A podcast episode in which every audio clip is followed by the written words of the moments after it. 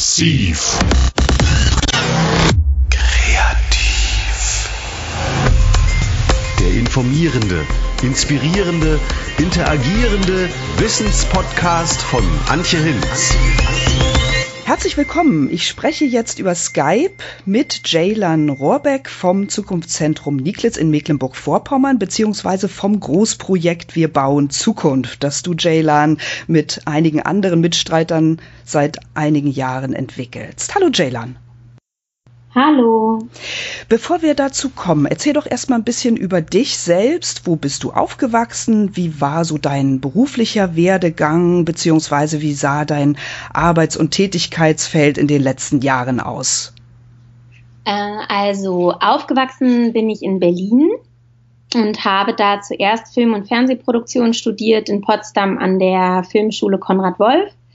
Ähm, habe dann auch einige Jahre im Filmbereich gearbeitet, bis bis ich irgendwann gemerkt habe, ich muss erstmal eine Pause machen und was anderes machen.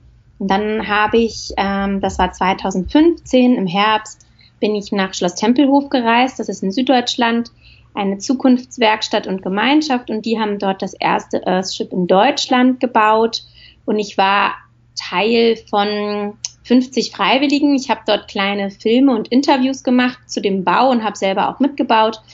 Und ähm, dort hat sich dann tatsächlich schon unsere Projektgruppe Wir bauen Zukunft gegründet. Erklär genau. vielleicht noch mal ganz kurz, was ist ein Earthship? Ein Earthship ist ein Haus, was aus Recyclingmaterialien gebaut ist. Und das hat der Michael Reynolds, ein Architekt aus den USA, quasi erfunden oder entwickelt. Der lebt in Taos, New Mexico und hat dort ein riesen Grundstück, wo er ganz viele unterschiedliche Earthships baut und ausstellt. Und dieses Earthship, was jetzt in Tempelhof steht, kann man auch besichtigen. Und das ist ein originalgetreues ähm, Global Model, was Michael Reynolds entwickelt hat. Das, ähm, genau. das ist aber eben nicht Tempelhof in Berlin, wie man vielleicht meinen darf, sondern in Süddeutschland, ne?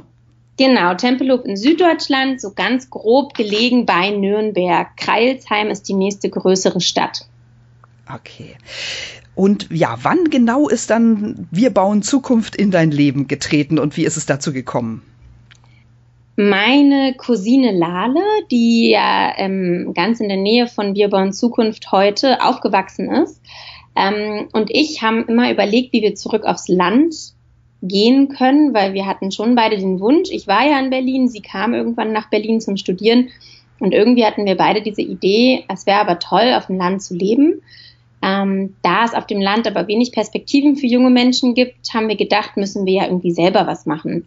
Parallel hat auch noch ähm, Lales Mama die fixe Idee gehabt, äh, ein Earthship nach Mecklenburg zu holen und eins zu bauen. Und deswegen sind wir dann zum Biosphärenreservat Schalsee gegangen und haben mit Klaus Jamatz gesprochen, dem Leiter des Biosphärenreservats, und haben ihn damals gefragt, ob er sich das mit so einem Earthship im Biosphärenreservat vorstellen könnte, um quasi Mensch und Natur wieder mehr zusammenzubringen in Form von einem Gebäude, was davon lebt, dass man im Einklang mit der Natur lebt.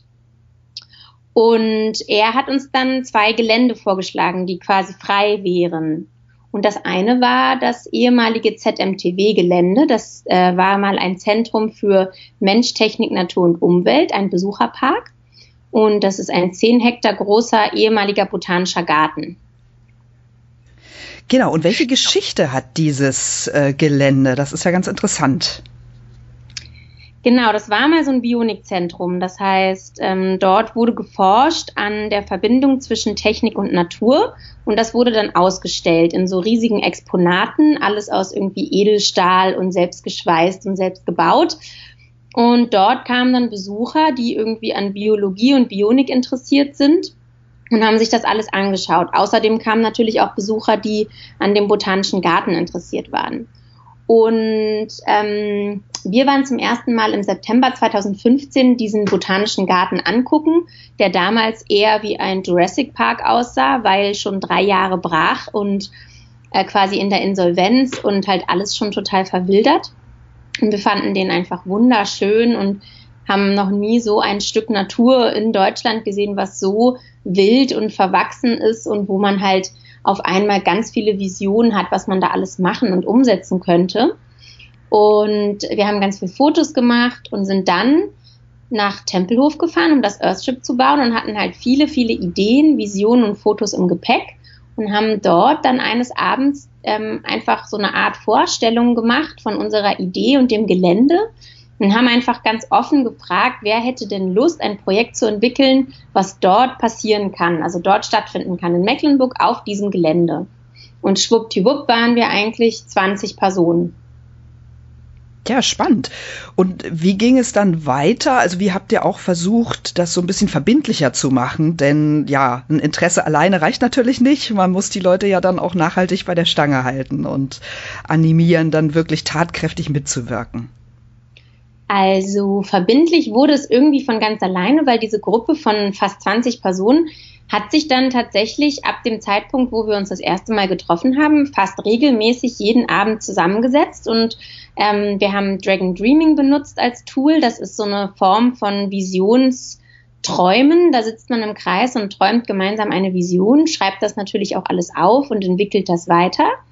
Und als unsere Tempelhofzeit nach fünf Wochen vorbei war, haben wir monatliche Treffen gemacht, meistens verlängerte Wochenenden, wo wir uns als Projektgruppe gemeinsam irgendwo eingemietet haben und weiter an unserer Vision gearbeitet haben und auch an ersten Businessplänen. Und das alles ging dann ähm, in etwa von Oktober bis Juni so weiter. Und wir haben dann natürlich irgendwann überlegt, was brauchen wir für eine Rechtsform. Wir haben uns dann für die Genossenschaft entschieden. Heute haben wir auch noch einen gemeinnützigen Verein. Und ähm, wir haben dann ein Privatdarlehen bekommen, um dann schlussendlich zu kaufen. Und wir haben dann im Juni 2016 die Genossenschaft gegründet im Juli haben wir das Grundstück gekauft und seitdem sind wir vor Ort. Was hat euch in dieser ersten Zeit äh, geholfen in Mecklenburg? Welche Menschen, welche Institutionen? Wie war das? Durch ähm, Lales Mutter Ute Rohrbeck sind wir natürlich an alle möglichen lokalen Makerinnen rangekommen, weil Ute ist super gut vernetzt, kennt ganz viele Leute Außerdem haben wir ähm, das Angebot von der Biosphäre genutzt und haben einen Stand auf dem Schalseemarkt in Anspruch genommen. Der findet im Sommer immer jeden ersten Sonntag im Monat statt. Und da haben wir uns tatsächlich hingestellt, Limonade verkauft und haben einfach den Leuten erzählt, was wir jetzt davor haben. Also wir haben quasi so ein großes Schild gemalt. Wir übernehmen jetzt das ehemalige ZMTV und machen daraus Wir bauen Zukunft und haben so eine Art Infostand, wo man auch Limo bekommt, gemacht. Das hat schon super gut geholfen. Wir haben außer, außerdem Tage der offenen Tür veranstaltet, wo wirklich viele Menschen kamen, die Interesse hatten, auch wirklich viele aus der Region, die auch das ehemalige ZMTV kannten. Und so konnten wir so ein bisschen verhindern, dass Leute halt hinter verschlossenen Toren stehen und dann irgendwie mutmaßen, was wir dahinter wohl so treiben, sondern wir haben von Anfang an dafür gesorgt, dass äh, die Türen immer offen sind, dass wir alle Fragen beantworten, dass halt immer Transparenz herrscht. Ähm, außerdem hat uns natürlich der Klaus Jamatz vom Biosphärenreservat sehr geholfen. Ähm, ziemlich bald kam Marco Schilling, der Amtsvorsteher von Zarrentin, dazu, der ein sehr visionärer Mann ist und mit dem wir jetzt mittlerweile schon die ein oder anderen Projekte zusammen machen.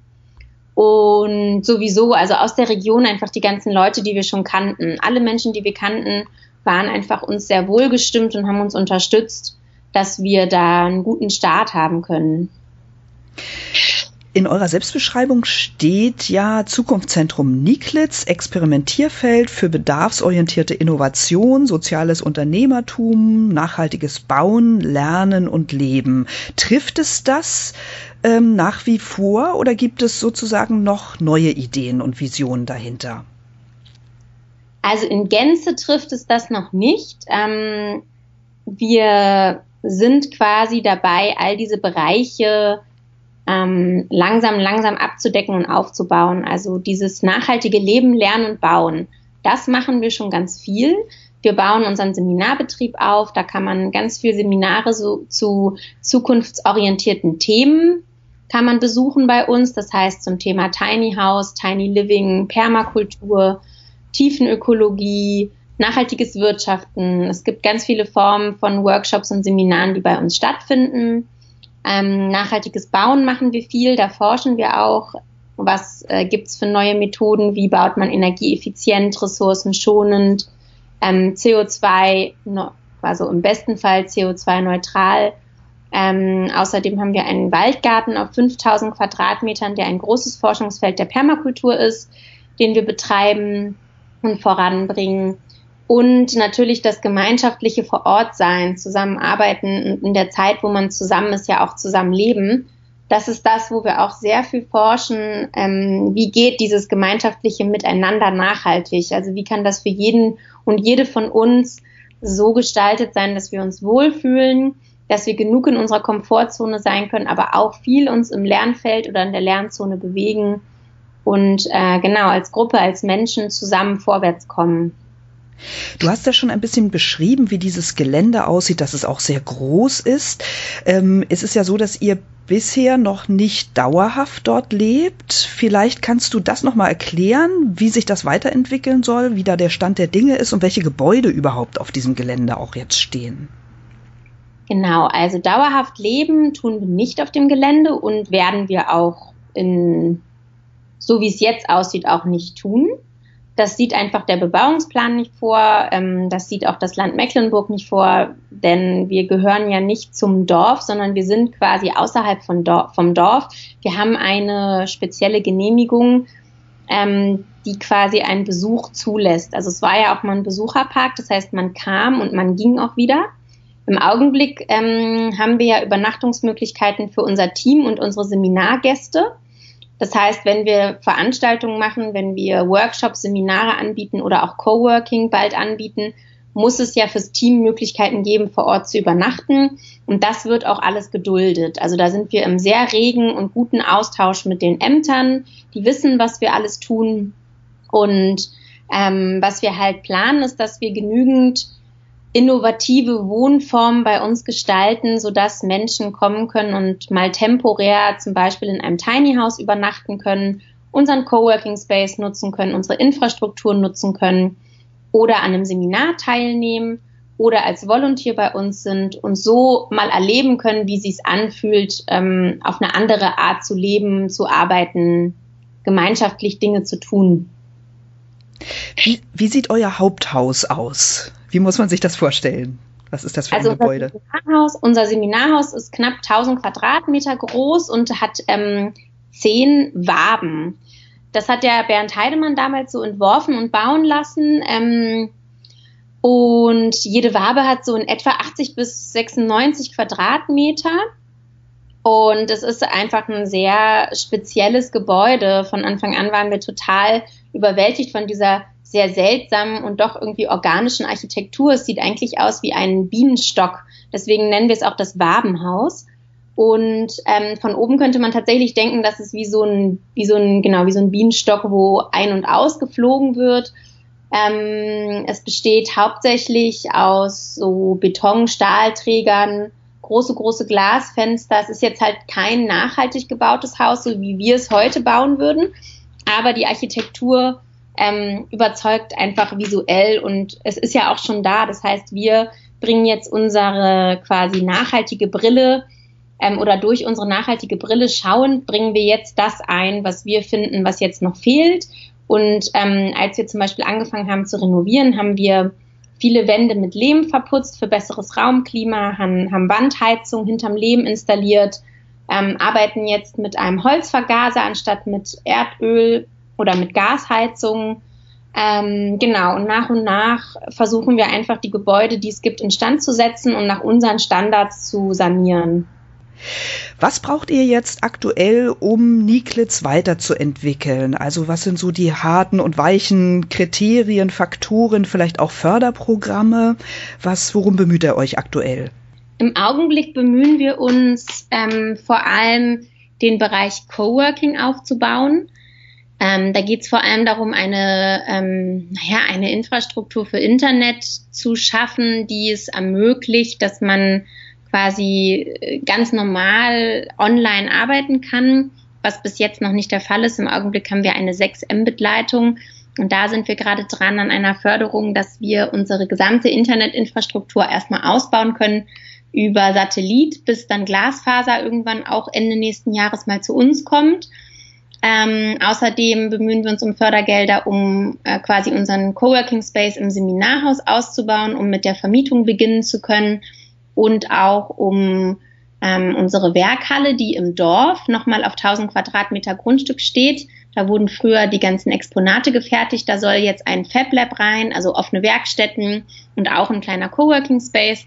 Und da bemühen wir uns auch, Förderung zu bekommen, um das weiterzuentwickeln. Generell, ähm, genau, haben wir bis jetzt sehr viel ähm, aus Eigeninitiative und mit Eigenkapital gestemmt und brauchen einfach jetzt mal noch eine Anschubfinanzierung, weil wir diese halt von Anfang an gar nicht hatten. Also wir haben, wir haben ja unser Privatdarlehen, über das wir den Kauf finanziert haben und dann haben wir unsere Genossenschaftseinlagen, die wir alle getätigt haben.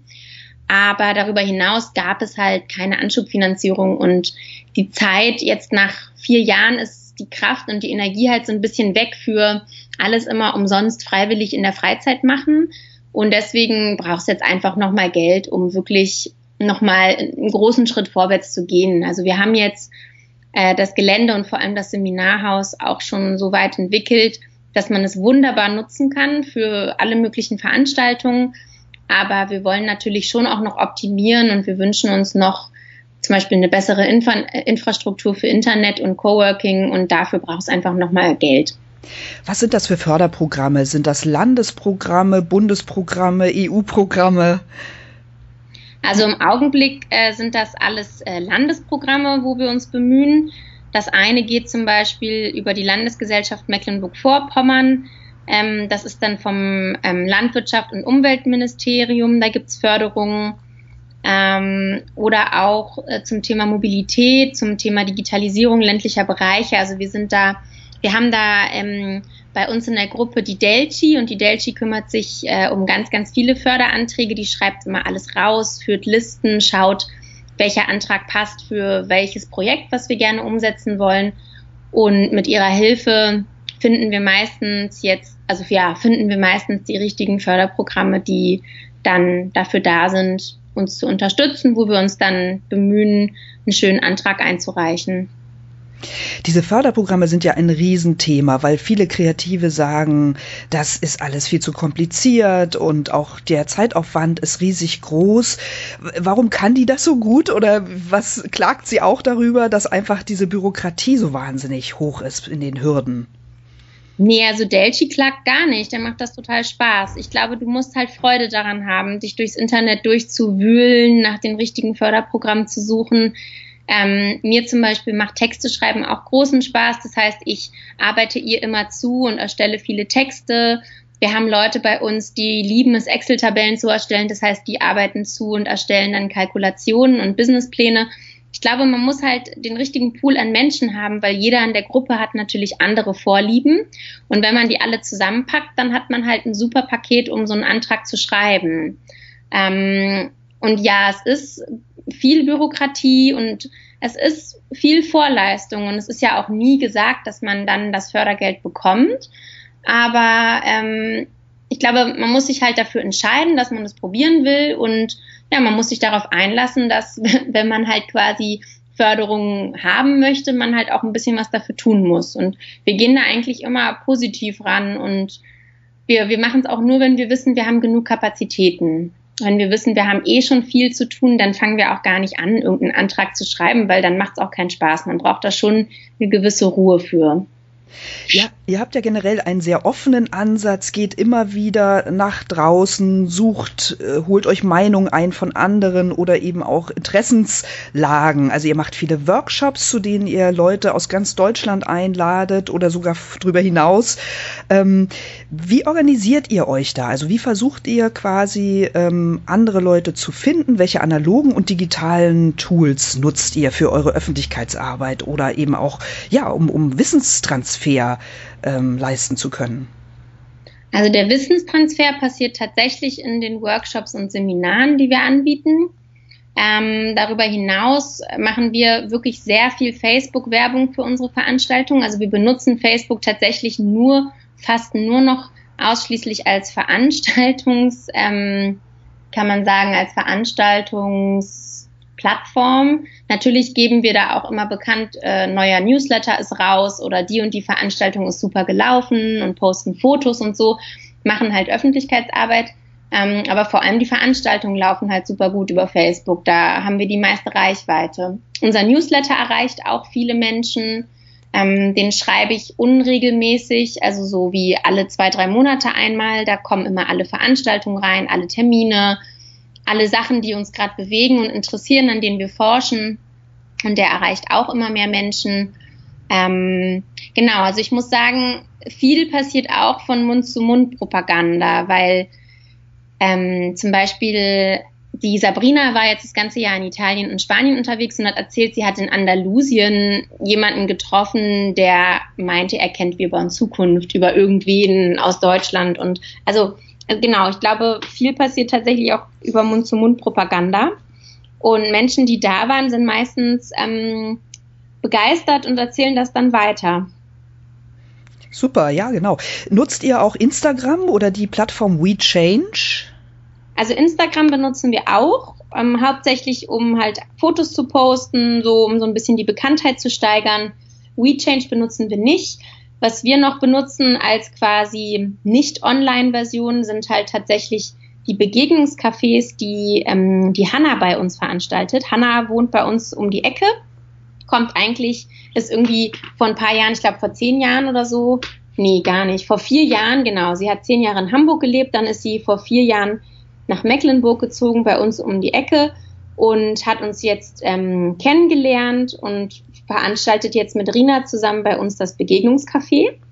Und das ist eine super Plattform, einmal im Monat, wo alle möglichen Menschen zusammenkommen, sich bei uns treffen bei Kaffee und Kuchen und einfach quatschen, entweder zu bestimmten Themen oder ganz frei. Und das sind dann natürlich auch ähm, immer Momente, wo man sich super vernetzen kann, wo man neue Kontakte knüpfen kann. Dann machen wir auch sowas wie einmal im Jahr so eine Art Sommerfest, wo wir Freunde und Familie einladen, wo auch nochmal Menschen sich verbinden können. Oder halt unsere Tage der offenen Tür. Und zu dem Begegnungscafé kommen dann ja auch Leute aus der Region und wie ist da eigentlich so die Altersstruktur der Interessenten, die auf euch zukommen? Also beim Begegnungscafé sind die Menschen tatsächlich von überall. Also es gibt Berliner, es gibt Hamburger, Lübecker, es gibt dann halt welche aus den Dörfern drumherum.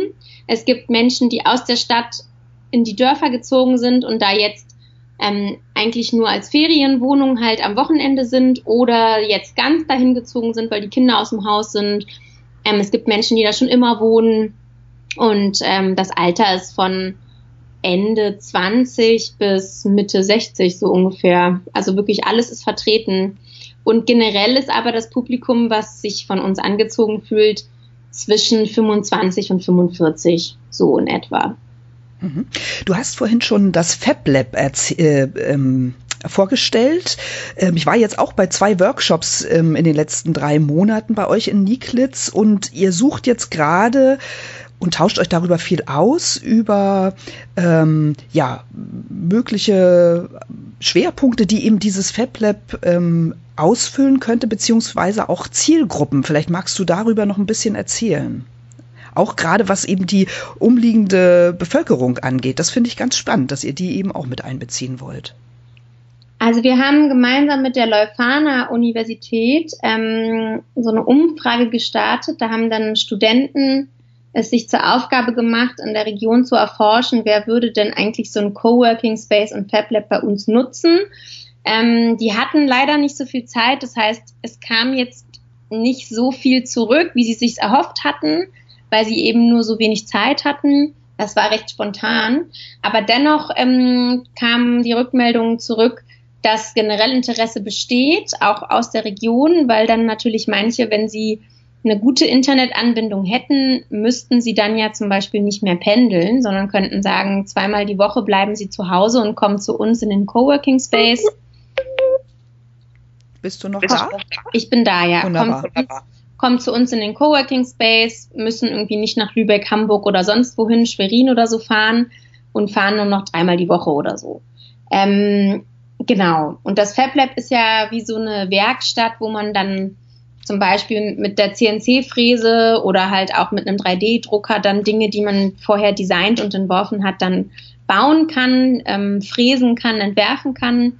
Ähm, offene Werkstätten wollen wir auch haben, dass halt auch Handwerker in der Region sich bei uns dann einmieten können und halt ihre Werkstatt bei uns haben können, dass gemeinsame Bauprojekte entstehen können. Wir wollen so ein bisschen verbinden, dieses Handwerk mit Digitalarbeitern, dass ich das so ein bisschen befruchten kann, weil da sind viele, wir haben jetzt schon viele Verbindungen von Menschen, die digital arbeiten und Menschen, die handwerklich arbeiten.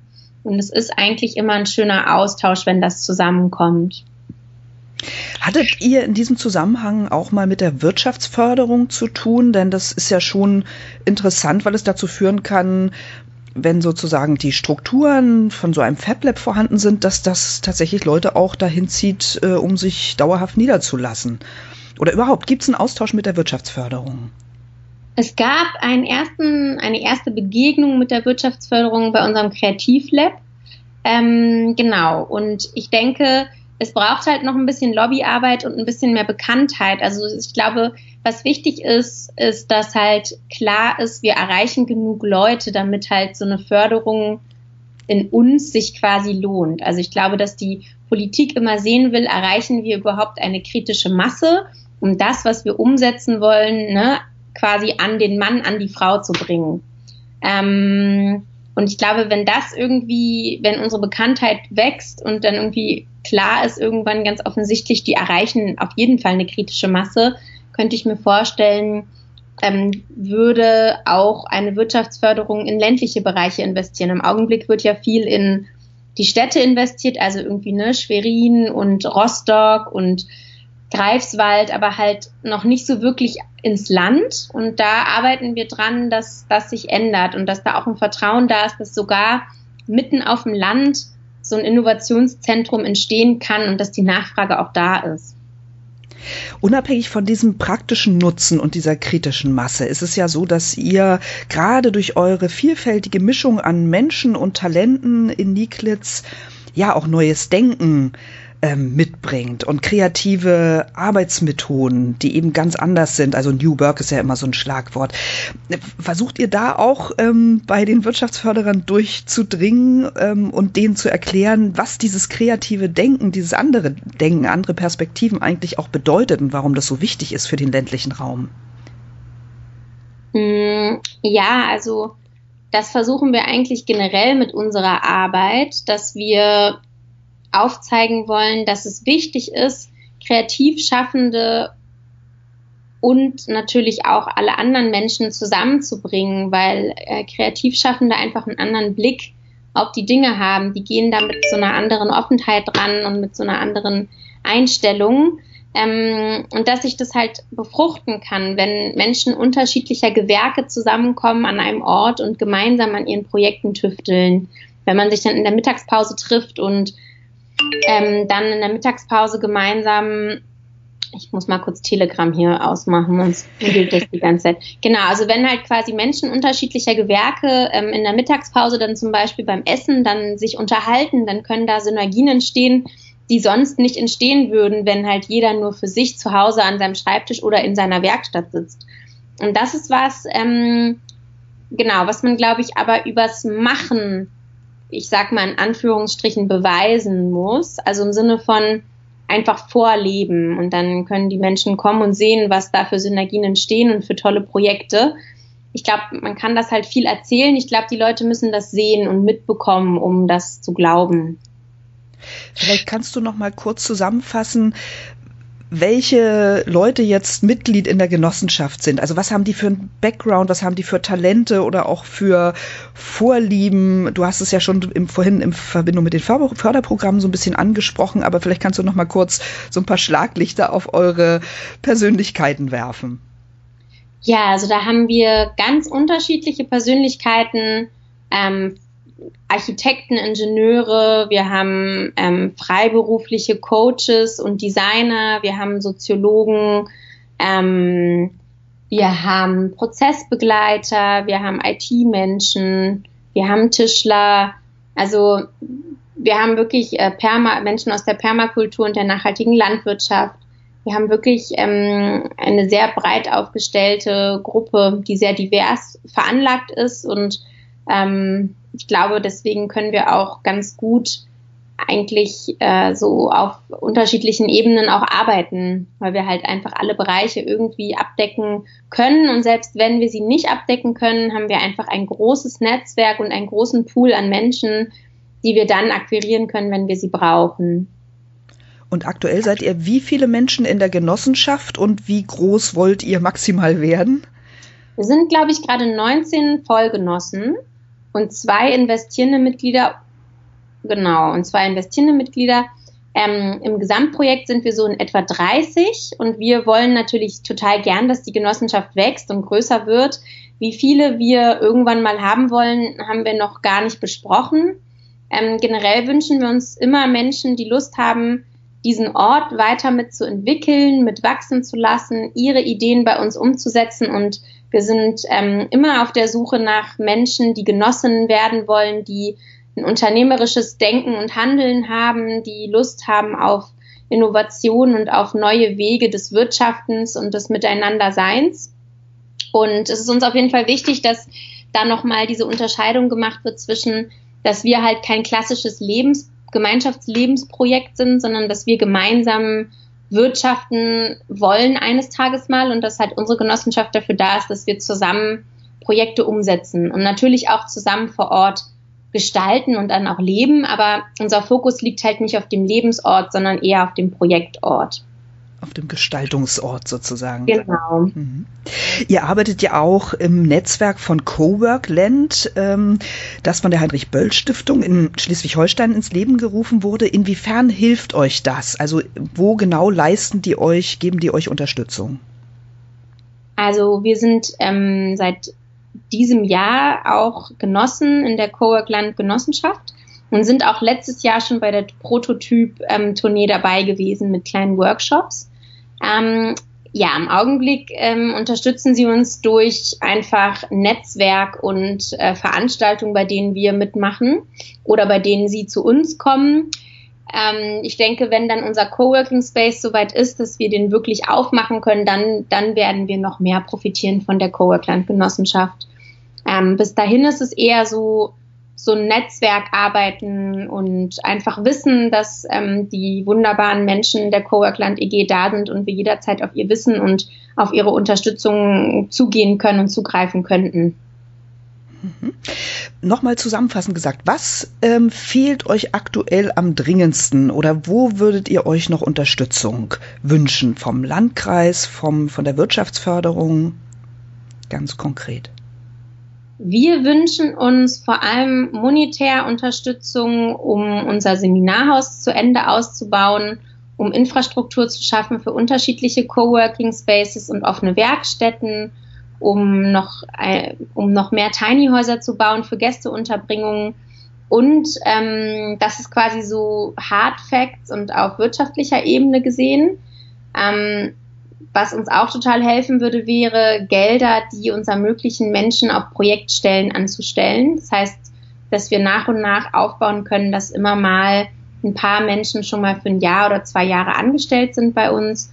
Ähm, und dann natürlich quasi so eher so die weichere Ebene wünschen wir uns einfach mehr Menschen, die Lust haben, bei uns mitzugestalten und ihre Ideen bei uns umzusetzen, weil das Gelände ist riesig, die Möglichkeiten sind riesig. Wir haben einen riesigen Pool an Menschen, die unterstützen können bei Unternehmensgründungen, bei der Umsetzung von Ideen. Und wir würden uns total freuen, wenn da mehr Menschen mit ihren Ideen zu uns kommen. Mhm.